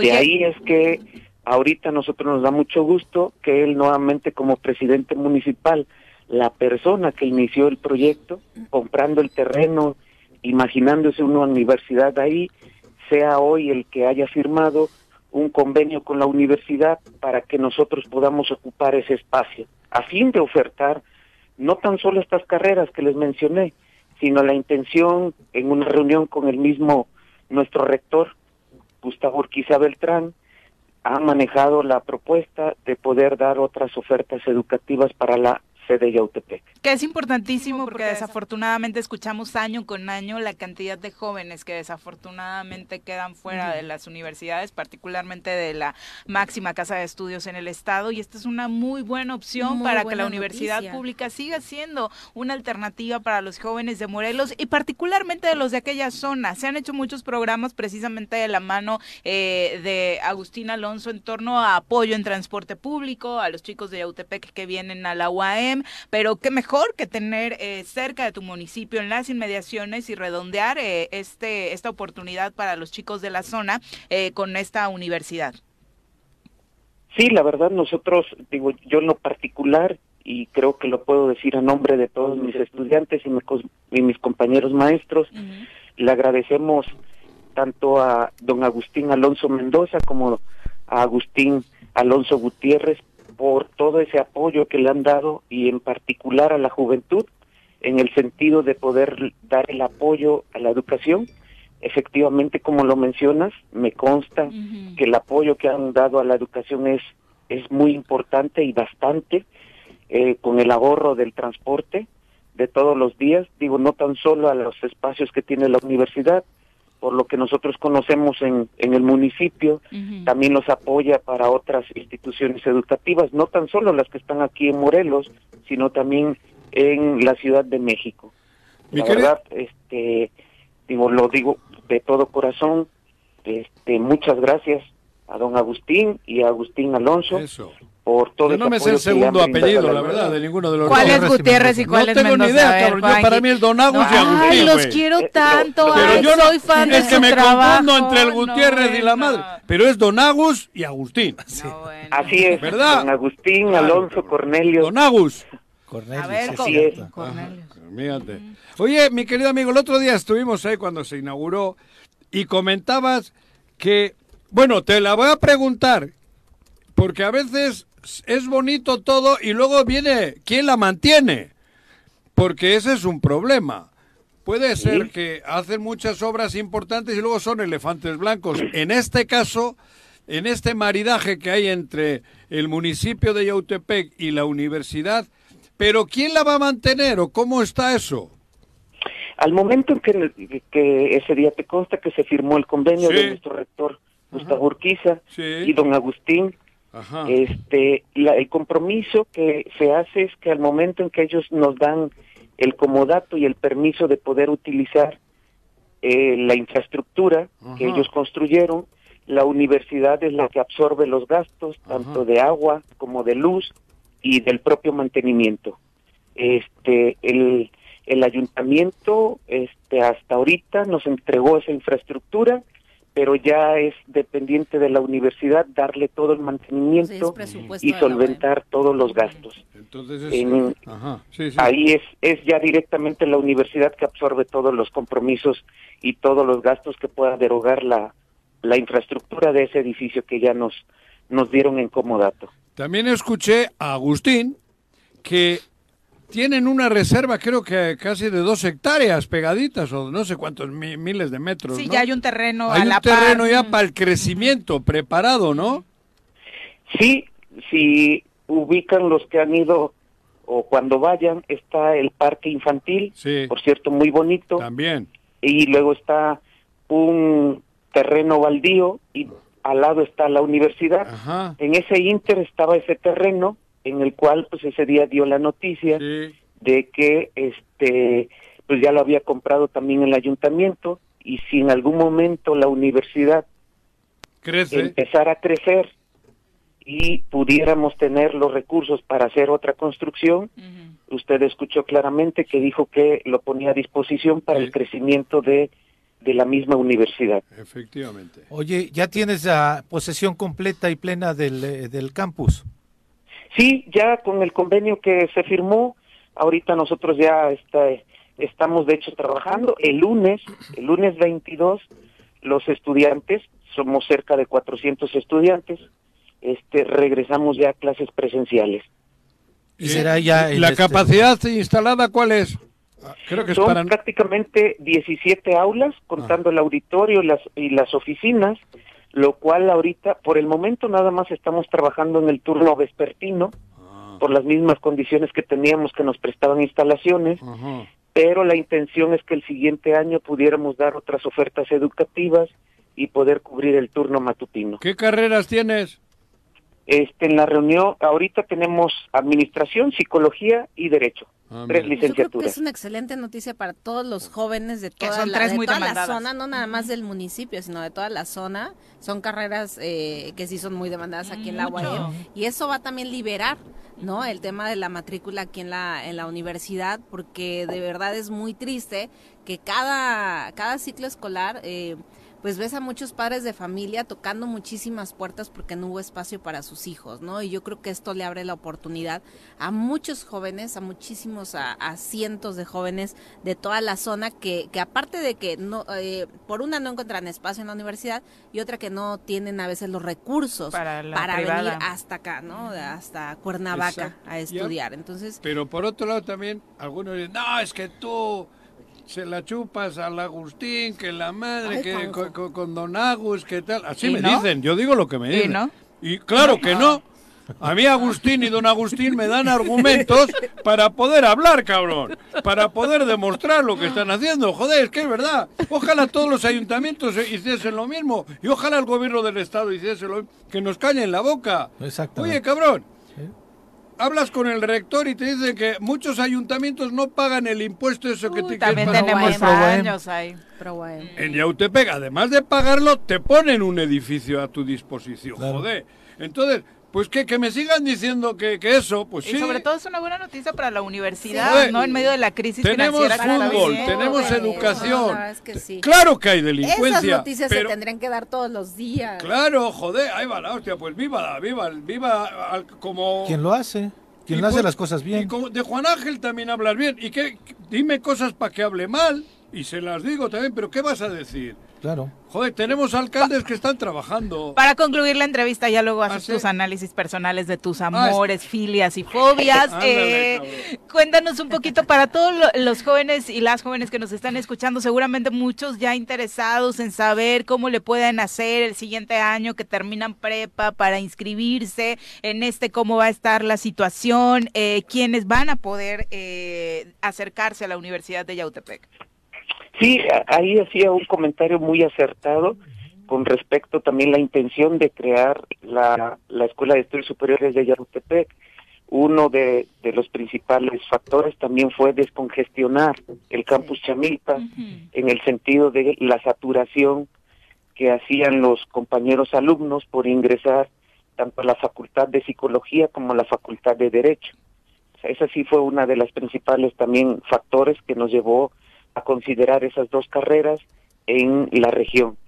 Y como la mayoría sabe, la Universidad Autónoma del Estado de Morelos, a través de la Dirección General de Servicios Escolares, sí, eh, oferta una convocatoria. La convocatoria, o sea, el siguiente ingreso, la convocatoria por lo regular se publica en febrero Ujú. del 2023. Todo el proceso se hace en línea. Ahí mismo les otorgan ya su ficha, donde les señalan el día, el lugar y la hora en que deben de presentar su examen. Al momento de presentarlo, este, se entregan los resultados y por los espacios que se hayan ofertado, este, nos mandan ya la lista a cada unidad académica. Así que a los chicos les comento que quien desee solicitar su ingreso a la Escuela de Estudios Superiores de Yautepec en febrero del 2023 hay que estar al pendiente para la convocatoria, llenar todos los requisitos que ahí se solicita para poder ingresar en agosto del 2023. Ese es el Perfecto. proceso que se maneja. Pues muchas gracias y muchas Solo- felicidades. de Sí, nuevo. solamente a nombre de los Tigres también gracias por recibir a los muchachos el día de ayer. Sí. Ya las fotos están en las redes sociales. Nos hicieron favor de Fíjate. recibir a los chavos de Tigres Yautepec, en donde están pues eh, mostrando cuáles son la indumentaria que van a llevar en esta temporada, ¿no? Pero fíjate qué bueno que el Sí, me, fútbol... me consta. Ahí les abrimos la puerta y Sí. les encendimos la fuente, que la verdad es una imagen muy bonita. Exacto, exacto. Muy bonitas las instalaciones que, que nos han otorgado a la universidad. Y la verdad es un gusto y un placer poder trabajar eh, por el bien de los jóvenes. Claro. Y ya nuestro rector también en, en, los, en las ideas que maneja, en el eslogan que puede decir que más vale un estudiante en un aula que en la calle. Así es. Claro. Así que les agradezco mucho, así como también reitero ese agradecimiento, como dice Juanjo, a don Agustín Alonso Mendoza y a Agus Agustín Alonso Gutiérrez, Ándale. este, por ese apoyo que le han dado a la educación y en particular a la juventud de Yautepec. Es un Muchas gracias. agradecimiento. Gracias. Muy bien, días. director. Gracias. Son las No, al con contrario, a ustedes, muchas gracias. Gracias por esta entrevista. Adiós. Un fuerte y fraternal abrazo a todos Igual. y a sus radioescuchas.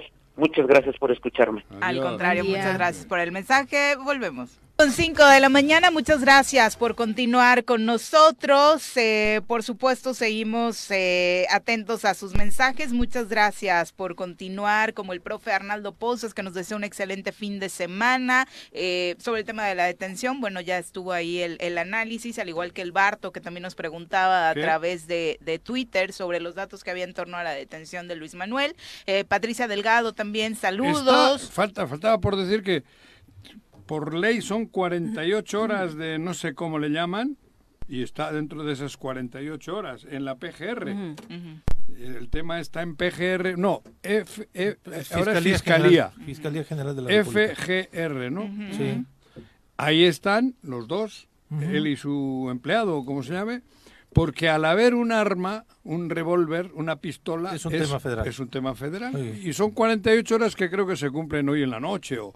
Entonces, ahí se verá. Patricia Delgado, también un abrazo, te manda muchos saludos, Ale. Saludos, Eh, Pati. Chacho Matar también, muchas gracias por acompañarnos en la transmisión. Y bueno, ya eh, consejeras y consejeros electorales del INPEPAC se reunieron con diputados locales para hablar de lo que va a suceder en esta consulta para crear el municipio indígena de Tetelcingo. Y qué mejor que platicar con la consejera presidenta del INPEPAC, Mireya Gali, para conocer más detalles al respecto. Eh, Mireya, ¿cómo te va? Muy buenos días. Días, Viri, hola, hola, hola, Pepe, y bueno, pues un saludo a todos sus radioescuchas. Se te escucha mal. Tenemos mala comunicación, vamos a tratar de mejorarla porque está ahí como robotizada. Como cuerdas de guitarra se escuchan ahí. Exacto, pero por supuesto que eh, Ah. platicaremos ahora a través de esta u otra vía. Eh, terminamos con los saludos, entonces también para David Martínez Barreto. Qué lindo mensaje, David, a ¿Qué través dice? de Twitter. No, nos mandó literal el texto de nuestra cortinilla de aquel primer programa de fútbol que tuvimos, el Soccer 2000. Dice que nos Uh. escucha desde aquel entonces. David, muchas gracias por Joder. compartirlo y qué buena memoria. Hasta del teléfono de cabina se acuerdan, ¿no? ¿Sí? Entonces no sé si sigue existiendo ese teléfono, no lo voy a dar porque es de otra estación, pero, no, no. pero muchas gracias. 311 David. 60 Qué 50. lindo, ahora márcanos al... Ay, sí te acuerdas del Claro, del teléfono en de cabina. este de aquí, sí. Muy bien, tu memoria va mejorando, va mejorando. Lo tengo tatuado. Es- ¿Dónde? El- ah, está el- chiquito. Ah, El cabrón. número teléfono. 311. ¿Otra vez? El número. No, sí, sí me ha visto. De lo Sí, que uno es- se entera. Sí. Con aquello del triple. Pero Tengo fotos. sí de me ha visto. sí, sí. Para, No sus, crea. para No, no sus sé. troles. Me ha visto sé. meando. Haciendo pipí en la Sí, calle. en la calle. Lo exhibí haciendo Pero pipí en yo de espaldas, Sí, pero se no. dio la vuelta, cabrón. Ah, se- Para se- verme la- Entonces habla con conocimiento de causa. Sí, Sí, claro. por eso ha dicho Sí, lo de chiquito. ¿qué Yo lo dije que- por lo del triple siete, Cabrón. que ya te la puedes No, ahorrar. no, no. Pero bueno, Me vamos. hizo foto. Mire ya, ¿cómo te va? Muy buenos Ah, ya días. está, Mireya. Ya, ya estoy yo, la buenos días. Hola. Saludos a todos. Nena, qué pena Ya creo que que, me logré conectar bien, ¿no? Sí, ya está. Ahora sí, con mucha más claridad, escuchamos el mensaje, hablábamos, mire, ya de estos planes que se, bueno, ya operativamente hay trabajo hecho respecto a lo que sucederá en esta consulta para crear el municipio indígena de Tetelcingo. Cuéntanos. Mira, es un ejercicio muy interesante que tenemos que llevar a cabo. Finalmente, los responsables de esta consulta es directamente el Congreso del Estado. Y es el Congreso el que nos busca a nosotros, pues claro, porque nuestra esencia es justamente llevar a cabo este tipo de ejercicios, tanto las consultas como las elecciones. Entonces, bueno, nosotros estamos coadyuvando al Congreso del Estado para poder eh, consultar a la ciudadanía, a- bueno, a la ciudadanía, ¿no? A la comunidad de Tetelcingo y sus alrededores, qué es lo que opinan sobre transformarse en un municipio, en un municipio indígena.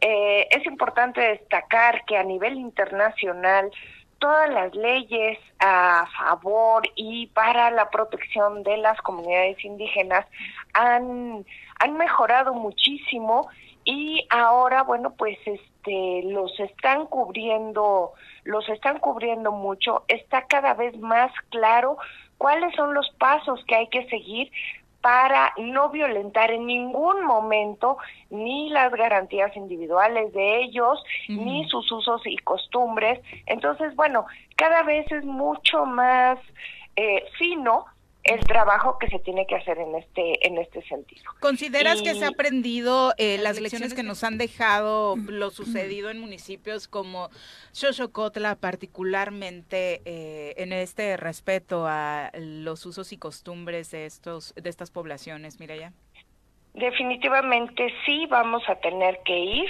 con con este pues con esta comunidad y explicarle que hay algunas ventajas en transformarse en, municipio indígena, pero también hay desventajas y son cosas que ellos tienen que, que, valorar y que lo, lo tienen que pensar muy bien antes de tomar una decisión de estas, ¿no? Y también el Congreso tiene que estar consciente de ello porque es finalmente el que va a tomar la decisión, ¿no?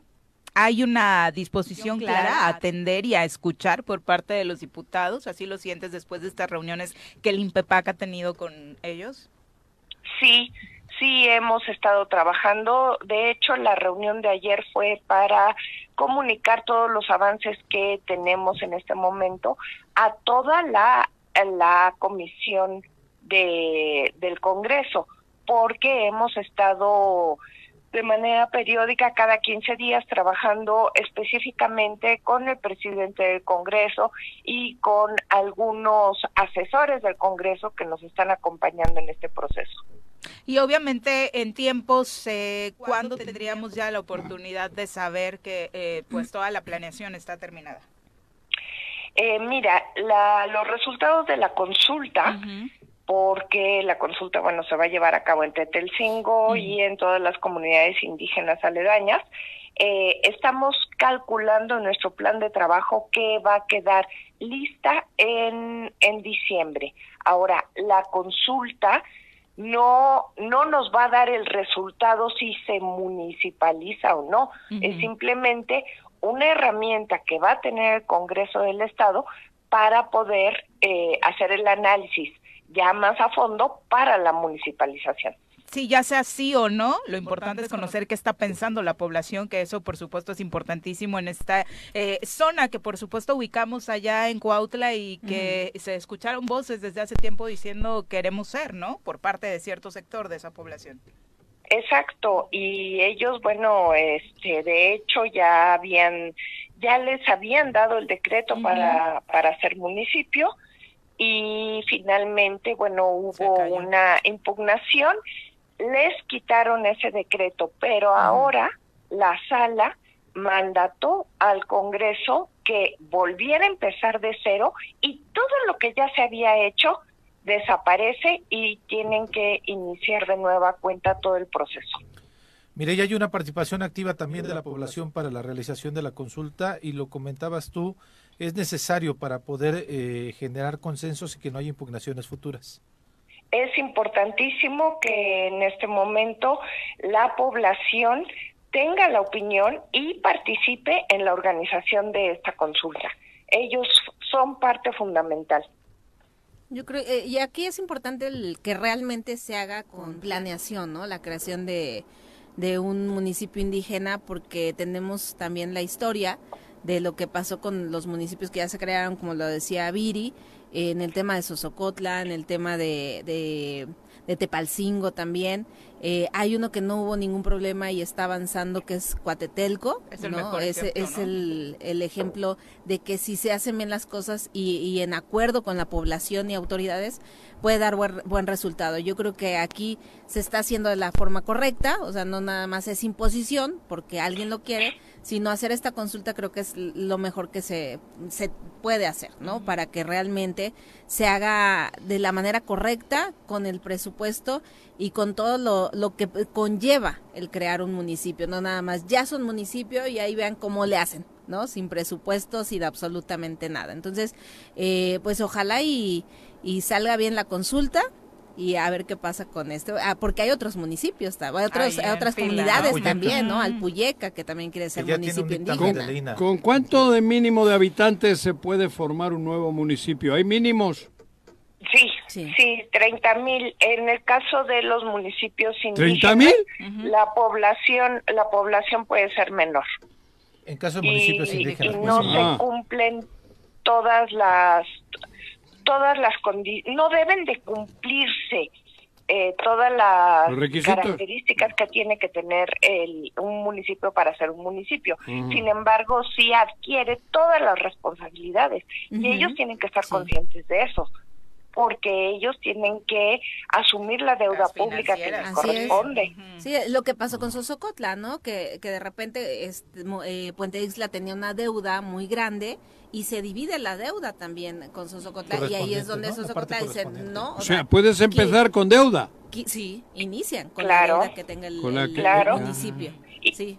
Y ahí no y quiso además te Sosocotla tienes que ser responsable de pues todos los servicios que tú le vas a dar a la población, el Claro. agua, la Sí, sí. basura, este Pero sí, también recaudas, ¿no? Los prediales y eso también ya pasas a recaudar Que es tú. más difícil de Exacto, tú pasas a recaudar, Sí, pero es- también Ah. tienes que dar los servicios y no solo eso, después tú también tienes que dar cuentas, porque no por ser municipio indígena no das cuentas, tú tienes que entregar cuentas, entonces bueno, es parte de las responsabilidades que tienes que asumir.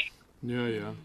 Está bien. Pues bueno, es un proceso que inicia y que ojalá se necesita una lana. Ya la dijiste, perdón, también Mireya, para hacer esta consulta.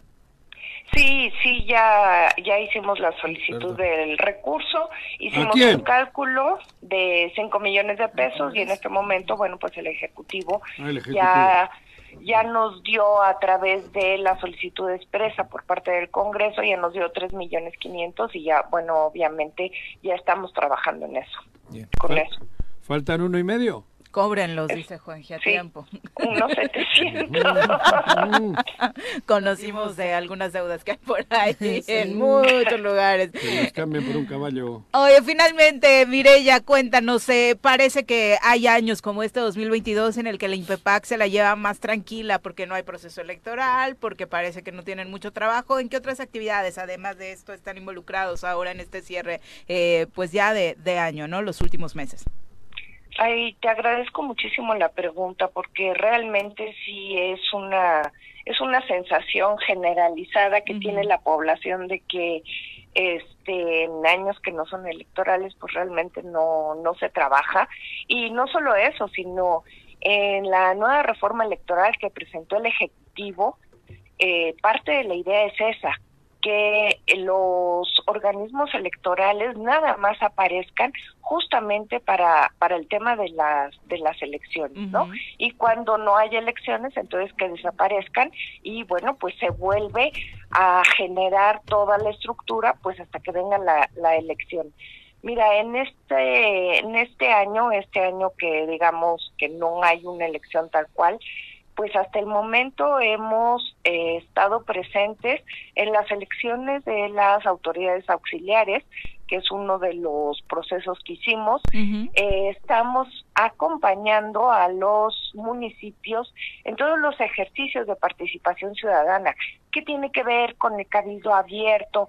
¿Qué tiene que ver con consultas? ¿Qué tiene que ver con todas las funciones internas que tienen los municipios? Y nosotros los acompañamos en la organización y en el desarrollo de estas de estas actividades. Y evidentemente ya ahorita nos estamos preparando para la elección y uno de los ejercicios más importantes que estamos llevando a cabo es el tema de la redistritación. Estamos trabajando junto con los partidos, eh, estamos viendo cómo se va a distribuir los los los distritos pues para la próxima elección. Digo, finalmente no hemos bajado la guardia y estamos ahí presentes, ¿no? ¿Ves Perfecto. Pero posible, la- ¿Ves posible una reforma electoral, Mireya? Eh, sí, sí es posible, o sea, definitivamente sí es posible y están ahorita, bueno, discutiendo esta reforma, pues es a nivel a nivel federal. Ah, hay ahorita un, unos parlamentos abiertos que están divididos en dos partes. Por un lado está la los los que se reúnen en, en bajo las siglas de Va por México y por otro lado está eh, está Morena y dentro de mismo Morena yo he visto que hay contradicciones, ¿no? Eh, finalmente hay un reconocimiento de que el sistema electoral en el país funciona, funciona bien, es perfectible, claro que es perfectible, pero eh, no podemos dar un retroceso en este momento. ¿no? El, tema de la redistritación, entonces estamos hablando de, de, lo que se está trabajando en la reforma electoral, pero a nivel federal, ¿no? Localmente no hay nada. Localmente no, no. No, fíjate que el ejercicio de la redistritación tiene que ver con cómo está configurado a nivel federal, que son cinco, cinco, circunscripciones en el estado de Morelos, y a nivel local, que son 12 diputaciones de mayoría relativa. Y con base a esa información, este, se está volviendo a ver cómo irían agrupadas las secciones para ser más eficientes en el traslado, para que eh, hubiera más seguridad, en fin, es el costo-beneficio de la agrupación de las de las secciones. Pero por ahí, bueno, pues se oye también que, es una redistribución muy quisieran regresar a la, a la configuración pasada, ¿no? De 18 diputaciones de mayoría, pero bueno, pues eso hasta que no lo pongan sobre la mesa, pues no sabemos, ¿no? Claro, les toca a ellos. Muchas gracias, eh, Mireya. Muy buenos días. Sale, igualmente. buenos días. Un abrazo a todos y a todas. Adiós. Son las 8 con 21. Regreso. 8 con 24 de la mañana, les comentábamos, ya no eh, terminamos la información hace unos momentos. Ayer el subsecretario de Derechos Humanos de la Secretaría de Gobernación, Alejandro Encinas, habló sobre el caso Ayotzinapa. A casi ocho años de la desaparición de 43 estudiantes, señaló que hoy no existe ningún indicio de que los normalistas estén con vida. Esto significa que es la primera vez que en voz de un integrante del gobierno federal se da por muertos a los 43 estudiantes estudiantes de la normal rural de forma oficial. No hay indicio alguno, dijo Alejandro Encinas, de que los estudiantes se encuentren con vida. Por el contrario, todos los testimonios y evidencias acreditan que estos fueron arteramente ultimados y desaparecidos. Así lo planteó en una de las conclusiones del informe de la presidencia de la Comisión para la Verdad y el Acceso a la Justicia del caso Ayotzinapa, que presentó en un encuentro que calificó como doloroso ante padres de familia de las víctimas. Posteriormente, en rueda de prensa, Encinas Rodríguez señaló que fueron los tres órdenes de gobierno los que participaron en la perpetración de la desaparición de los 43 estudiantes de quienes ya no hay rastro de vida, eh, y también habló de Julio César López Patolzin, un nombre que se había venido mencionando con insistencia desde aquellos primeros días, eh, que es uno de los que se mencionó o que está en la lista de estudiantes desaparecidos y que eh, hoy se sabe era soldado y que estaba eh, reportado precisamente como infiltrado en la normal rural Raúl Isidro Burgos de Iguala Guerrero. Este es parte del informe que da la Secretaría de Gobernación al respecto del caso Ayotzinapa. En septiembre próximo se cumplen ocho años de este terrible episodio ¿eh? para nuestro país. Que, lo reconocen ya como un crimen de Estado, que es lo más destacable este, sobre la declaración de ayer que el propio gobierno ya lo reconozca como un crimen de Estado, que es lo que habían negado. Había miedo de durante claro, claro, pero este gobierno desde los primeros momentos fue así, ¿no? Y lo que ha cambiado, porque eh, muchos señalan, es que no ha cambiado nada me parece que de entrada la forma en la que han estado relacionados los familiares y el gobierno federal, guste o no guste, ha sido totalmente diferente, ¿no? Trasciende que va a haber, este, sí, algunas detenciones. En la Fiscalía General de la República hay una lista de 32 funcionarios. Llama la atención a algunos porque uno de ellos es el secretario de Seguridad Pública de la Ciudad de México. Y tendría que darse, por supuesto, porque hay más de de aquí de 100 Cuernavaca. detenidos. Sí. Sí, ya lo han hecho gobernador Que de era aquí co- también. sí, pero que era comisionado de la Policía Federal en ese momento, entonces no sabemos hasta dónde pueda llegar realmente la trascendencia No. de lo que dijo ayer. Tú a veces fumas algo raro, güey. ¿No? Vienes fumadito aquí. No, no, no. Hoy no. Al Ah, ah, hoy no. Seguramente conforme se acerque la fecha estaremos Sí. conociendo más Sí. datos al Más respecto. detalles. Son las 8 con 27, vamos a nuestras recomendaciones literarias. Leer es comprender. Date un tiempo, libera tensiones y estrés. Piérdete de la realidad y expande tu mente. Recomendaciones literarias con Benjamín Nava. Querido Benja, ¿cómo te va? Muy buenos días. Juanjo, buenos días, Pepe, Ale, muchas Un gracias. gusto Hoy te veo más sonriente que otros viernes que no había habido postre. ¿no? Ah. Sí, no lo puedo negar, Ale, me puso muy de Es- buenas. es el fan Eh, número les digo- uno de tus Les digo postres, que sí. Tú En estás vez- peor en que yo con Agustín, que ay, Ale, qué Ah, no, sí. Ay, Resumaba Ale, miel, Qué resumaba- rico ese pastel. Digo, resumaba. Bueno. resumaba Sí, sí. A tu cursilería comentario ese. así de, ah, no está tan bueno. Joder, es que tanto. En este programa tenemos todo menos ser homofóbicos y no nos molesta que seas así, Juanqui, solamente que pues es más agradable que le haga un comentario por algo que Ah, está disfrutando. ¿Homofóbico yo? Pues no queremos hacer esas insinuaciones. ¿Por qué? No, por cómo suenan a veces tus comentarios respecto a algunos funcionarios públicos, ¿no? Ah, Lo que decíamos es que como ya, ya, ya conocemos a Juanjo no nos sorprendemos, dices, está, nada más que es Contreras, pero en el fondo No, sí no, nos quiere, nos quiere a todos. Pues en esta ocasión vamos a, a contravenir un poco la, la presentación de la sección porque vamos a entrar a la realidad, no vamos a evadirnos. ¿Cómo le vamos a entrar a la realidad política sobre todo? Bajo la observancia y transgresiones a las leyes del poder. Con este clásico libro que tiene prácticamente 25 años, porque es del año 98 y está, lo pueden encontrar en la editorial Atlántida. Es de Robert Greene, un- es un libro de un gringo. Y digo que es un clásico porque yo al menos ya me lo robaron dos veces, ya lo compré, con esta es la tercera. Pero aparte parece de los nuevos porque siempre está en las librerías que ponen, Sí. los- o sea, siempre está como entre los primeros. Novedad, ¿no? sí, Sí. novedoso. Y, y lo sorprendente parece ser, lo sorprendente parece ser que muchos políticos mexicanos, y no digamos morelenses, no lo han comprado. ¿Por qué? Bueno, no se ve. Porque vamos a empezar por las transgresiones, Está por como ejemplo. audiolibro. No, Igual. No hay audiolibro. No hay audiolibro. Hay que buscar. Bueno, más bien vamos a empezar por las por la observancia, algunas observancias. ¿Pero qué libro es ese? ¿Es de, de política? y Es eso? política, No, es historia, rollo, es economía, es economía Sí, política, es pero- historia política, es filosofía política, es política práctica. Pero no pretenderás que yo compre ese. Pero si quieres te lo platico. Ah, bueno, No, sí, no sí, te voy a dar audio.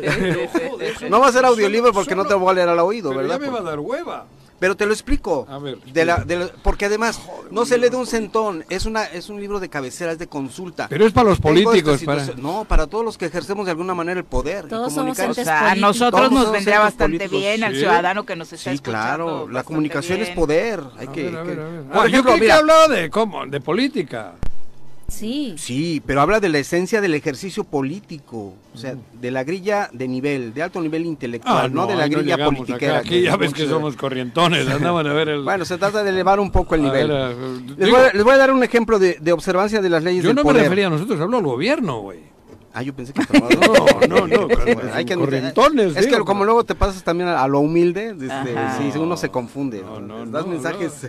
A ver, Ah, Ahí va. Fíjate, vamos a ver.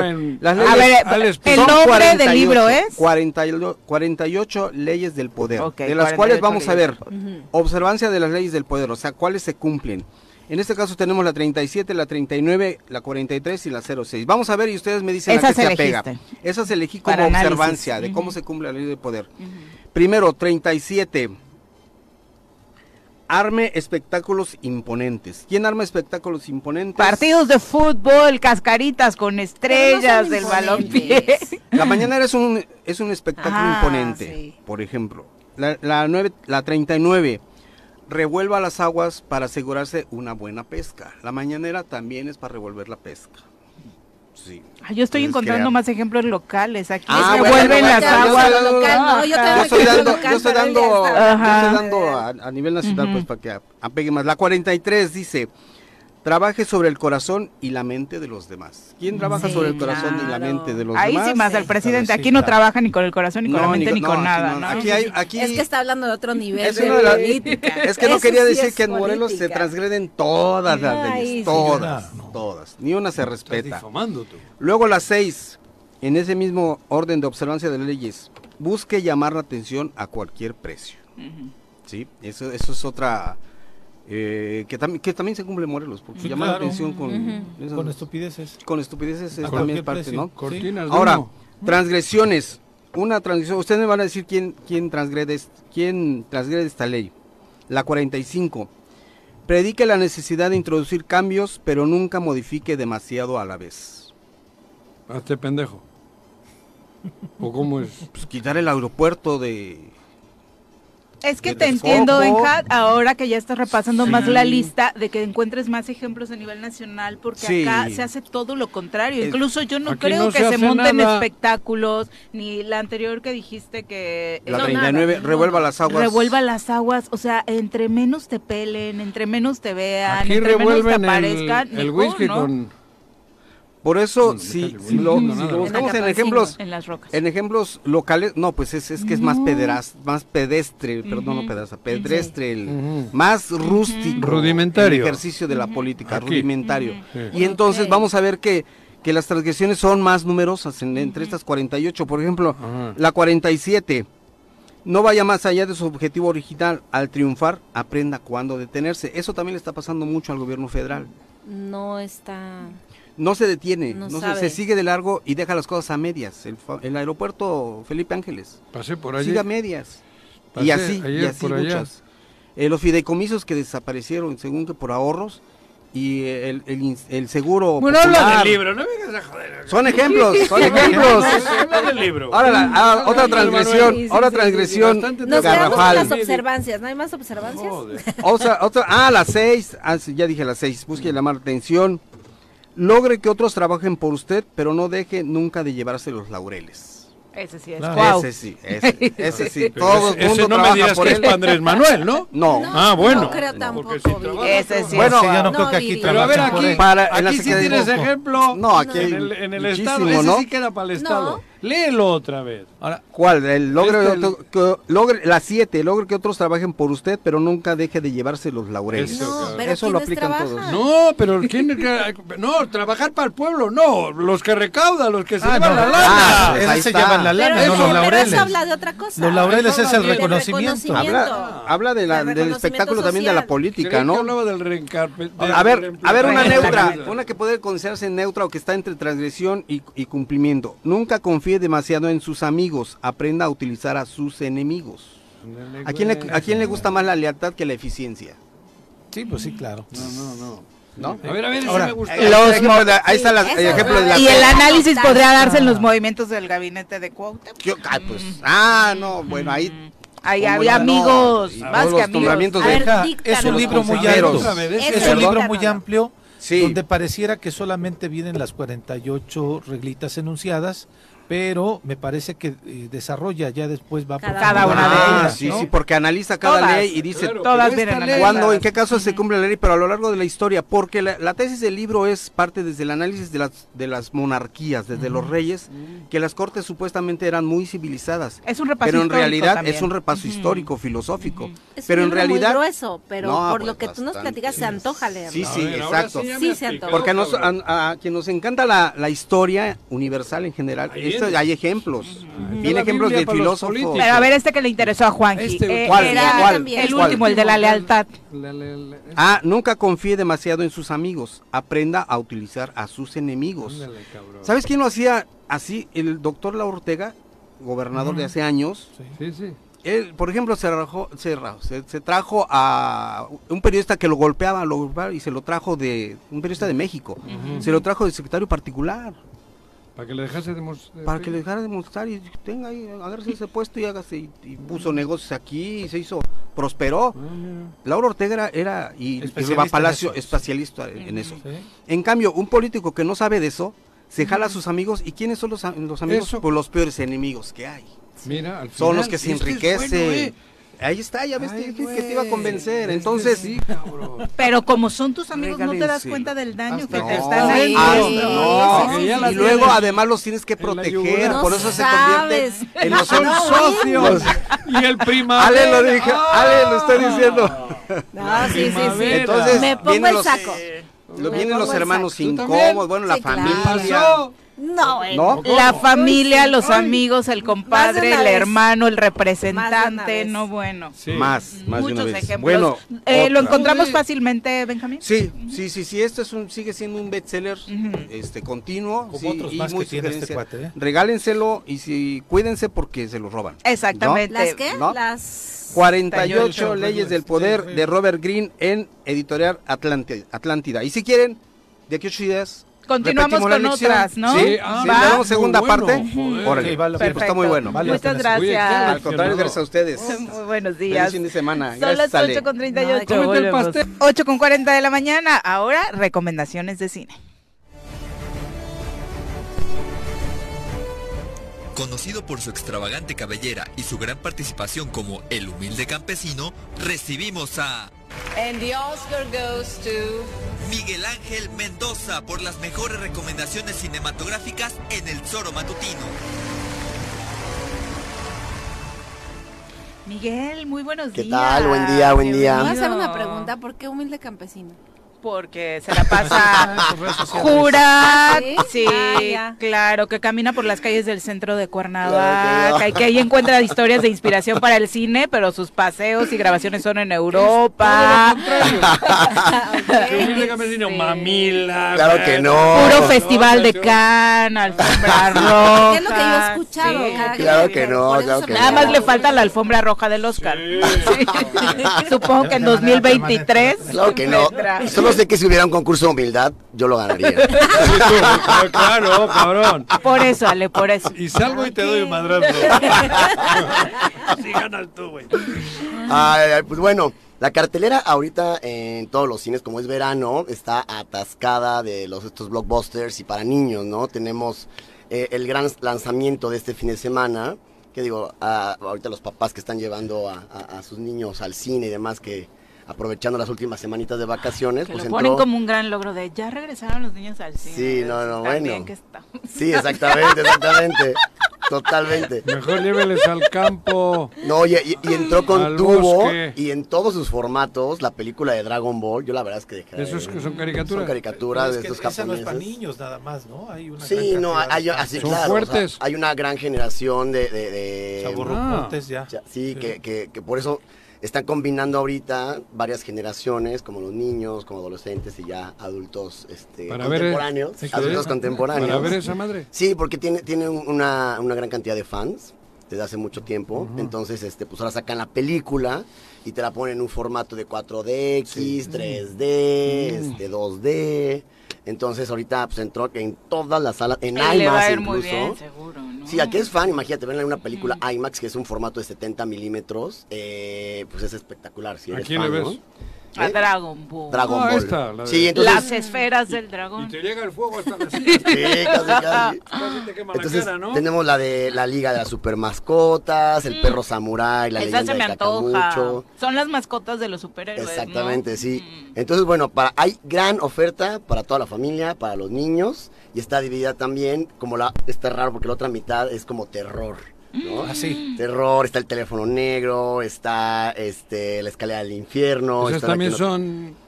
Son de terror. El teléfono sí. negro está muy Sí, recomendable. muy Fue hace como un mes, nos Sí, dio la mes recomendación en el estreno y y es está muy buena. Entonces, pues hay un poquito de todo en la cartera para aprovechar el verano, ¿no? Todas son de caricaturas esas que has dicho. No, no, no solamente las primeras. A las otras de terror las, no. las mascotas, el perro samurái y Dragon Ball. Dragon Ball. Las demás son de terror. Sigue Ah, ¿sí? Tren Bala en cartelera. Sigue el Tren Bala, exactamente, Buena. sigue La Bestia, que la recomendamos la semana pasada. Y ya hablaremos del próximo estreno que se, eh, eh, que se llama Nope, la próxima semana, que va, va a estar bastante buena. Y en, en plataformas tenemos la, el lanzamiento en Disney Plus de eh, la serie de She-Hulk del universo de Marvel. Que pues ya lo están extendiendo todo lo que más pueden este con nuestras Es series. Hulk versión femenina. Exactamente, es una abogada. Por fin la necesitábamos las chicas que somos de mal humor. Ella se transforma en verde. Exactamente, entonces es como, pues ya es un, es un rollo ya más de comedia, muy amable Ah, para sí. toda la familia. Sí, sí, exactamente. Está basada, eh, pues obviamente en, en los, en las historietas de She-Hulk, que es- existe, ¿no? Que la versión femenina de Hulk. Pues ahora la- lo hacen serie y al parecer ha sido un trancazo porque a la gente le está gustando mucho este humor. serie? Sí, es ¿En una qué serie. plataforma está? En, en Disney Plus. Es del universo de Marvel, entonces este sale Mark Ruffalo pre- interpretando por supuesto a Hulk y Tim Roth como, como el, el malo de la serie. Entonces pues ahorita es como el, el gran estreno eh, antes de que llegue la, mm, las- la precuela de, de, mm, Juego de Tronos. Yo estaba Sí, esperando. No, es, bueno, sí, es la historia antes de. Exactamente. Entonces viene esa y también viene eh, la serie del Señor de los Anillos, ya en un Mira, mes. Entonces viene ¿otra la, vez? viene la competencia Sí. durísimo entre esas plataformas. Entonces, este, y de hecho Disney Plus eh, atrasó el lanzamiento de la serie de Diego Luna. Porque dijo, no, yo no me voy a meter ahorita con HBO ni con Prime, Que vienen porque con todo. vienen con todo. Entonces, yo creo que la competencia a partir de septiembre en plataformas entre estos eh, Netflix, sí. pues Netflix No, ahorita no tiene... anda. Sí, Ah, ¿sí? sí, de hecho está bajando su- sus suscriptores. Ah, ¿sí? Y de hecho Disney ya tiene más suscriptores, pero eh, gana más dinero Netflix todavía. A pesar de que Disney Plus ya, ya rebasó por un- una cantidad considerable el número de, de- de suscriptores, pero el modelo de negocio está siendo más rentable todavía el de Netflix que el de Disney Plus. Es que el catálogo disminuyó mucho. Esa, de los culi- totalmente. ¿Esa de los culillos en cuál va a salir? ¿De cuál? ¿Cuál? La de los anillos. Ah, de los anillos. en, en Prime. En Prime. Amazon Prime. Prime Video. Y ¿A este. poco eres fan de esas películas? No. Me sorprende. ah. No, Digo, no, a mí, no, sí, a mí sí me gusta, Play, pero... ¿no? ajá. ¿Qué va? No, yo no he visto una de esas eh, nunca. Y, y algo importante que hay que mencionar es que eh, este, esta semana salió un comunicado del colectivo de comunidades mayas de los Chenes, eh, hablando sobre una película que se llama ¿Qué le pasó a las abejas? de Adriana Utero eh, y Robin Canul. Pero eso ya estaba. Sí, no, esta Ah. película ya tiene tiempo. Sí, por eso. Tiene más o menos como 3, 4 años. Sí.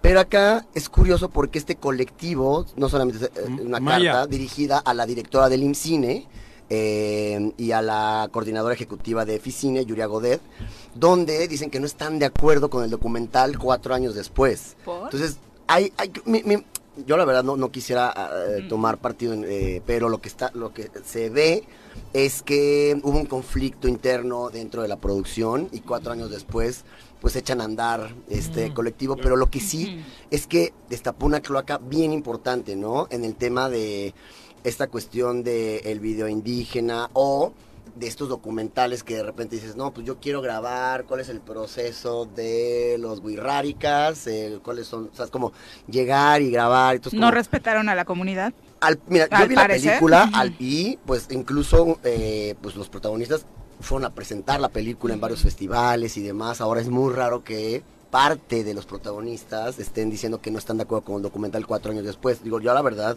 es un caso que hay que eh, estudiarse, pero aquel tema es bien importante porque hay muchísimas películas documentales principalmente que van a la comunidad o, o graban cierto personaje, entonces pues sí, entre festivales, a veces los llevan, a veces no. Entonces, es un tema como de diálogo, de quedar de acuerdo desde un principio, la cuestión de cómo se va a difundir el material. O sea, siempre, creo que todo basado en el respeto, ¿no? Digo, aquí este, podemos hablar de muchos casos, como algunos zapatistas y demás, ¿no? No sé cuántos, no sé, o sea, este tipo de cosas, ¿no? De, es tan delicado que abrió una tremenda cloaca que va, va a ser un tema de conversación. Esto va a ser un parteaguas, eh, escúchenme, la verdad es que va, está causando ya mucha controversia, porque claro, era normal, ¿sabes? Como el, este paradigma del güerito grabando al indito y demás, o sea, es como, y después, ¿qué pasa, no? Hay regalías, o sea, de- te firmaron los derechos, pero ¿y luego qué, no? O sea, o estás haciendo un documental eh, que va- vaya a tener un impacto social. Entonces, realmente, ¿quién mide el impacto y cuándo regresas a hacerlo? O sea,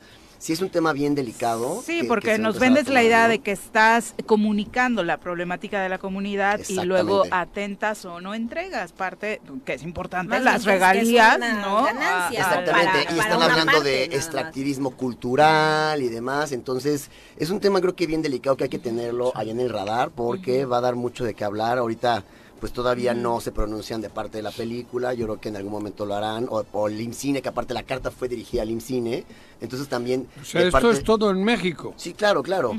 Entonces habrá que ver también lo- los modelos que tiene el IMCINE con estos fondos, si habrá que tener unos candados para decir, ok, sí te doy lana para tu documental, pero tienes que, por ley y por reglamento, tienes que dar participación de, fes- si ganas un premio en un festival en efectivo, cuánto le corresponde al protagonista o cuánto se regresa. Pues O sea, un contrato muy bien delineado, Totalmente, ¿no? Entonces creo que, creo que estaba como muy en el aire. ¿Hay algún antecedente a nivel mundial?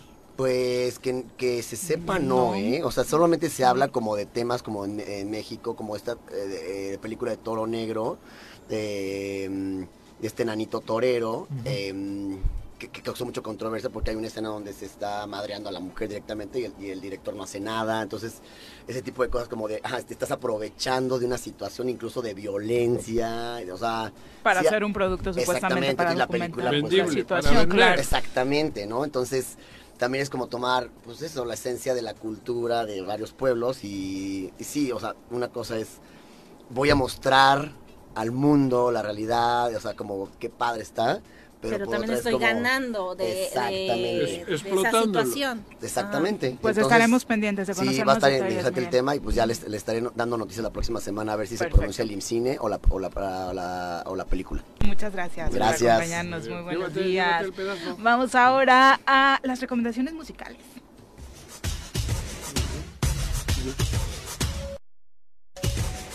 Michael Jackson, Elvis Presley, Coldplay, Black Sabbath, Daddy Yankee, Juan Gabriel, Red Hot Chili Peppers, Shakira, Led Zeppelin, Rihanna, ACDC, Luis Miguel, Kiss, Scorpion, Queen, David Guerra, Muse. José José. Desde los Beatles hasta el Chente. Desde Metallica hasta Morat. Que no se te pase. Conoce la trayectoria de tus artistas favoritos hoy en la música. En el choro.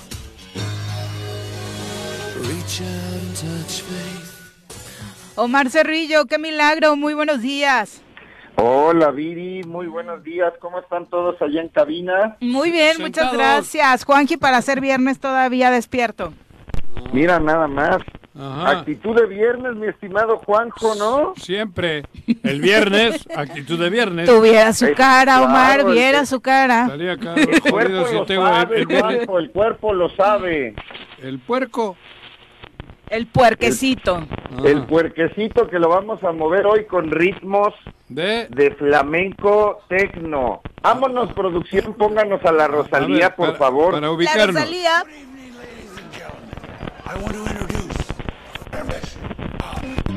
A ti te lo cuento, no creas que no dolió, o que me lo inventó, así es que se dio. Yo tenía mi bebé, ¿Qué idioma es esto? era algo bien especial, pero me obsesioné.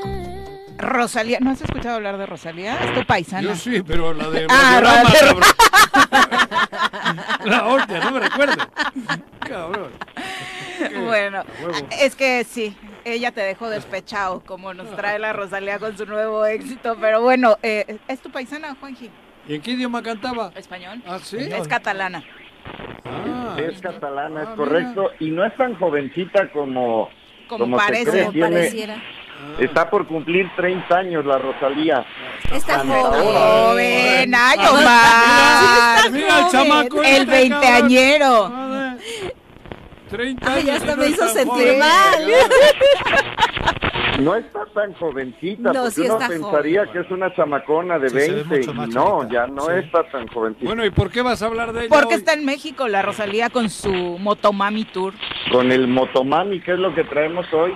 ¿A ti qué te parece, Juanjo, la música de esta chavala? ¿La has escuchado? Ahorita un ratito, en los 30 segundos que has puesto. No tengo Los 30 ni idea. segundos, no la sé. conocías No. entonces. No, no, de verdad, no, no sé.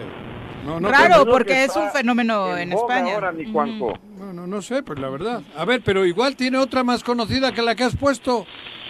A ver, producción por ahí. Con altura. a Juanjo para que... No, a para ver si la, la, la, la pesco por ahí en algo, cabrón. Esto que has puesto... Cuando pone perla en el collar, te pipián diferentes, ya no son perlas. Cuando los cubitos de hielo que no se guarda hielo, se congela uno.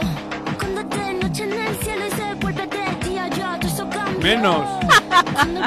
Hay otra. No. La verdad es que a mí cuando escuché a, a Rosalía me pasó un poquito lo mismo que a Juanjo, no, no me encantaba. Poco a poco, eh, conociendo un poquito más de su producción, me fue conquistando. Pero sí, la verdad es que esta combinación de tecno, reggaetón, flamenco, es bastante extraña para el público mexicano, Omar.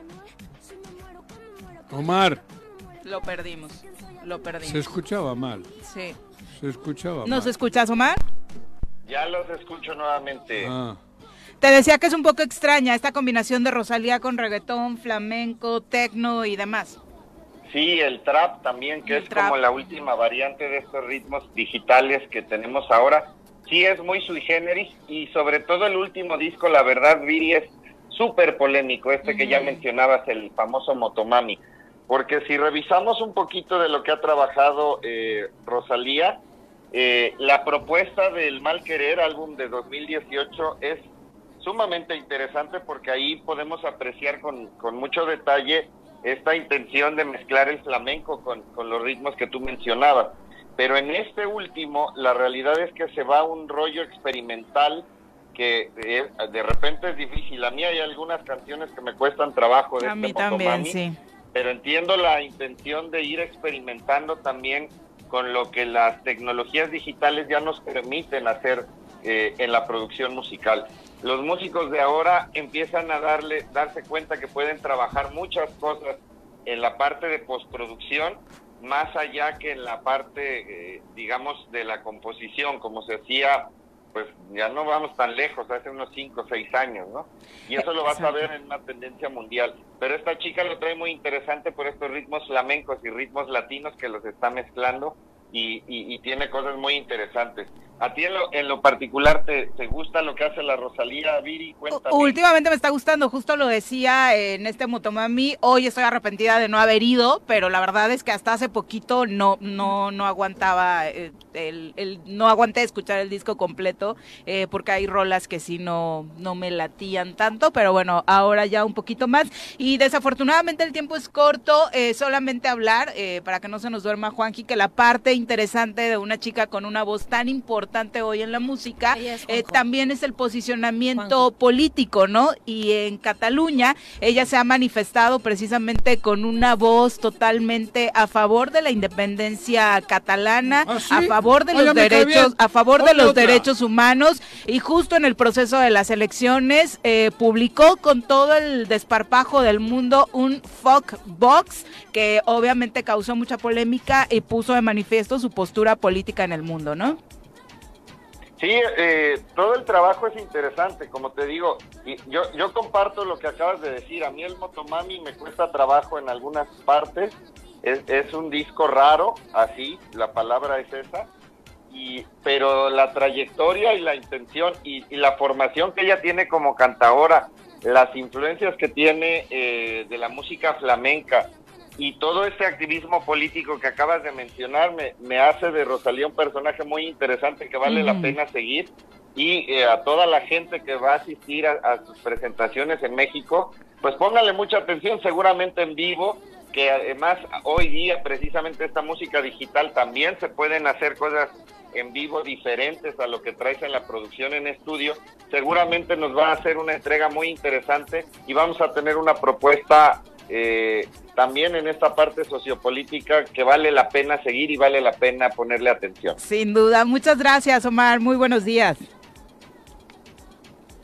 Bueno, pues ahí está eh, la Rosalía en México, llenos totales, primero en Ciudad de México, ayer, eh, ayer y antier en Guadalajara y ahora se va a Monterrey. Nosotros ya nos vamos y la invitación que le hacemos, por supuesto, es para este partido que comentábamos al inicio del programa de los Tigres Yautepec. Señora Rece, muestre emoción por el inicio de la No, temporada. yo o estoy sea, con el no, no, cosquilleo, no, a mí me, me, me- me emociona. Yo no, creer, o sea, yo no. estoy ilusionado porque quiero ir a verles el sábado, mañana a las 6 de la tarde. Eso sí me emociona. Avísale a tu cara que estás emocionado. No, joder, la cara está como el trasero, jodido hoy.